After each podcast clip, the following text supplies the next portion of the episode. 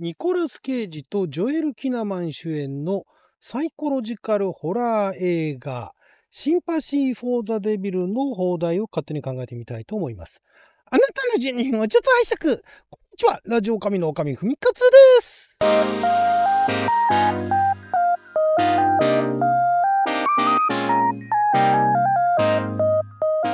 は。2023年6月16日金曜日、録用は1000回先週でございます。毎週金曜日は日本公開前の日本で公開するかどうかもわからない洋画の放題を勝手に考える。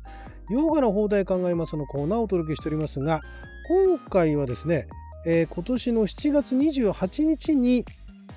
劇場公開と、あとはオンライン配信ですね、えー、が始まるというえ Sympathy for the Devil という作品の邦題を考えてみたいと思いますけれども、まあ、これあのどこから説明しましょうかね。監督がですね、まずね、えっと、ユバル・アドラーさんという方なんですが、この方ね、日本ではそんなに知られてはいない、えー、このね、監督自体がね、イスラエルの監督なんですね。イスラエルの監督で、で今まであのベツレヘムだとか、ジオペラティブだとかあいろいろあの撮られてるんですけど、まあそんなに作品もまだ多くもないのとあと日本で公開されたのは「え、The Secrets We Keep」という放題がマヤの秘密という2020年に公開されたあアメリカのスリラー映画あたりですかね、えー、ここら辺もなかなかあの、えー、まあそうどうでしょうね。当時 公開された当時どれだけ日本で話題になったか分かんないんですが、まあ、作品としての評価はあのそこそこおあったと。いう、まあ、あの監督さんなんですけれども、まあ、大体大体10点満点で6点みたいなね。だからそれをどうどう見るかですけどなかなかの骨太のねテーマを扱う監督さんでもあったんですが今回この作品というのは、えーまあ、主人公のえーまあ、これあの役名がないんですよね。えー、ザ・ドライバーとザ・パセンジャーっつってドライバー運転する人車を運転する人はジョエル・キネマンさんなんですけどもジョエル・キネマンさんが、えー、病院にその奥さんがあもう出産間近だっていうことででもこれから出産するっていうことで、えー、車で駆けつけたところその駐車場でいきなりニコラス・ケイジが乗ってきて、えー、出せと。ピストルつけてつけてきてえー、車を出せっつってでそこからあの何て言うんでしょうね。ちょっとサイコロジカルなホラー展開になっていくということなんですがまずジョエル・キナマンさんですね。ジョエル・キナマンさんといえばこの方はですねもともとスウェーデンの俳優さんなんですけども、えー、アメリカとかあっちのあの英語圏の方だと、いろいろスウェーデンの方だとあのドラゴンタトゥーの女とかね、2011年ですけどね、あれね、えー、もうあれから10年以上経ってたんですね。えー、なんかにもあの出演されてますけれども、えー、ロボコップのあのリメイク版ね、2014年のあんまり評判がよろしくなかった、私は好きだったんですけども、そのロボコップのあのマーフィー役をやってたりだとか、あとあの、このジョエル・キノマンさん出演作で私一番好きなのが、えー、ドラマですよね。えー、あれはネットフリックスのドラマだったから、あの、オルタード・カーボンっていうね、えー、ちょっとハードな SF の未来の話で非常に私好きだったんですが、そのあの第1シーズンでね、えー、そのタケシコバッチっていうね、あの主演を演じてたのも、このジョエル・キナマンさん、あとはスーサイドスクワットシリーズなんかにもね、出られているということで、えー、まあ、日本でもあのご存知の方いらっしゃるかと思います。そして、まあ、あのニコラス・ケイジさんに至っては、もう説明するまでもないですよね。もうあのニコラス・ケイジさん、もうニコラス・ケイジさん、本当にあれですよね。もういろんなコメディからホラーからシリアスから最近でもなんかあのストレートなシリアス映画っていうのはあんまり見なくなりましたね。なんかあのちょっと笑えるブラックなホラーだとかね、えー、あとなんかちょっと狂気走った狂気じみた話だとかあとなんか自分の役をね演じてるやつとかね。なんかいろいろ面白いですけれども。で、えー、どういう話かっていうと、まあ、あのさっきもお話ししましたようにその地下の駐車場ね地下のとかの病院の駐車場で、えー、奥さんの出産に迎えに行こうとしたところニコラス・ケイジが入ってきて出せと。ピストル突きつけて出せと。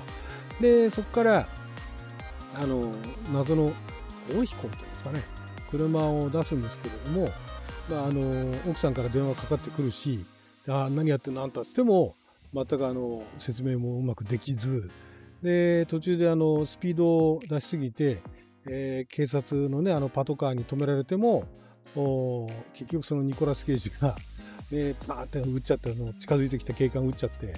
でスピード出しすぎるからいけねえんだみたいな、ね、感じで言われちゃったりだとかね。で途中であの何ですかねサービスインっていうかあのあれですよね、えー、食堂ダイナーみたいなところでね止めて食事してる時かなんかもまあ、机の下にピストルを突きつけていたりだとかなかなかあのおかしなシュールな状態ではあるんですけどもだから一体なぜ彼はその車を運転させて何をしようとしているのかっていったところが予告の段階ではそこまで明確には分からないんですけれども、まあ、そこですよ。ねでなぜジョエル・キナマンがたまたまその彼が、ね、あの運転してあの車を出そうとえー、止めたばっかりのところだから捕まってしまったのか。でなぜそんな駐車場のところに、えー、ニコラス・ケイジはいたのかとか、まあ、いろいろな謎はあるんですが、まあ、それでも何かあんだろうなって思わせるあのこの雰囲気作りっていうんですか。そこら辺はなかなか見事なものだなと思うんですが。だからまあメンバーもメンバー主演出演者も出演者なんで、えー、日本でも公開される可能性は結構高いんじゃないかなと思うんですがそこに来てこのタイトルですね Sympathy for the Devil と。でこのタイトルだけを見ると、まあ、直訳すれば、えー、悪魔に共感するみたいなね悪魔への共感だとかあそういうようなタイトルになるんですけれどもこのね「シンパシー・フォー・ザ・デビル」っていう、えー、このフレーズが日本でかつて一番あの有名だったのが「悪魔を憐れむ歌」というあの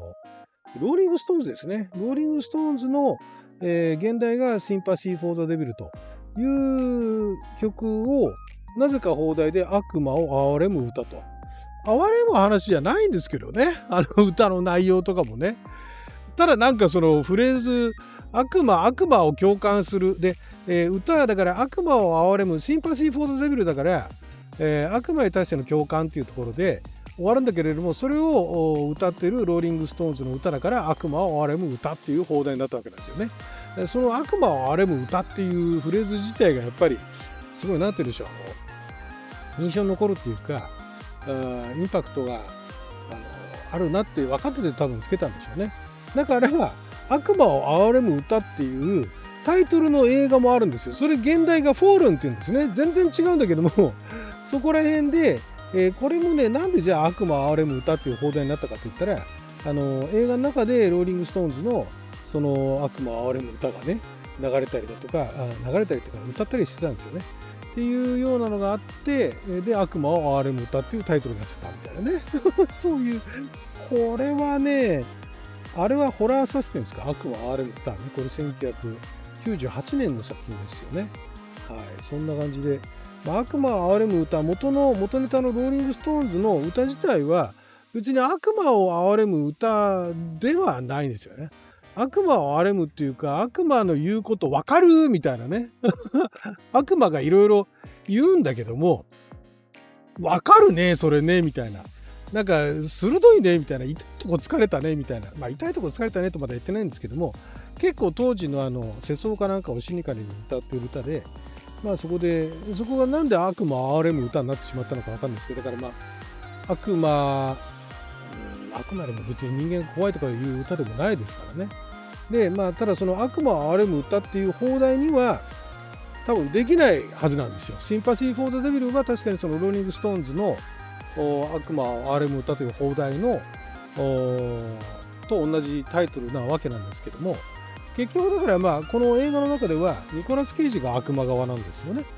でその Sympathy for the Devil とでその悪魔なんだけれどもそれに共感できるっていうその共感するのは多分ジョエル・キナマンじゃなくて観客が多分あ分かるみたいなね いうことに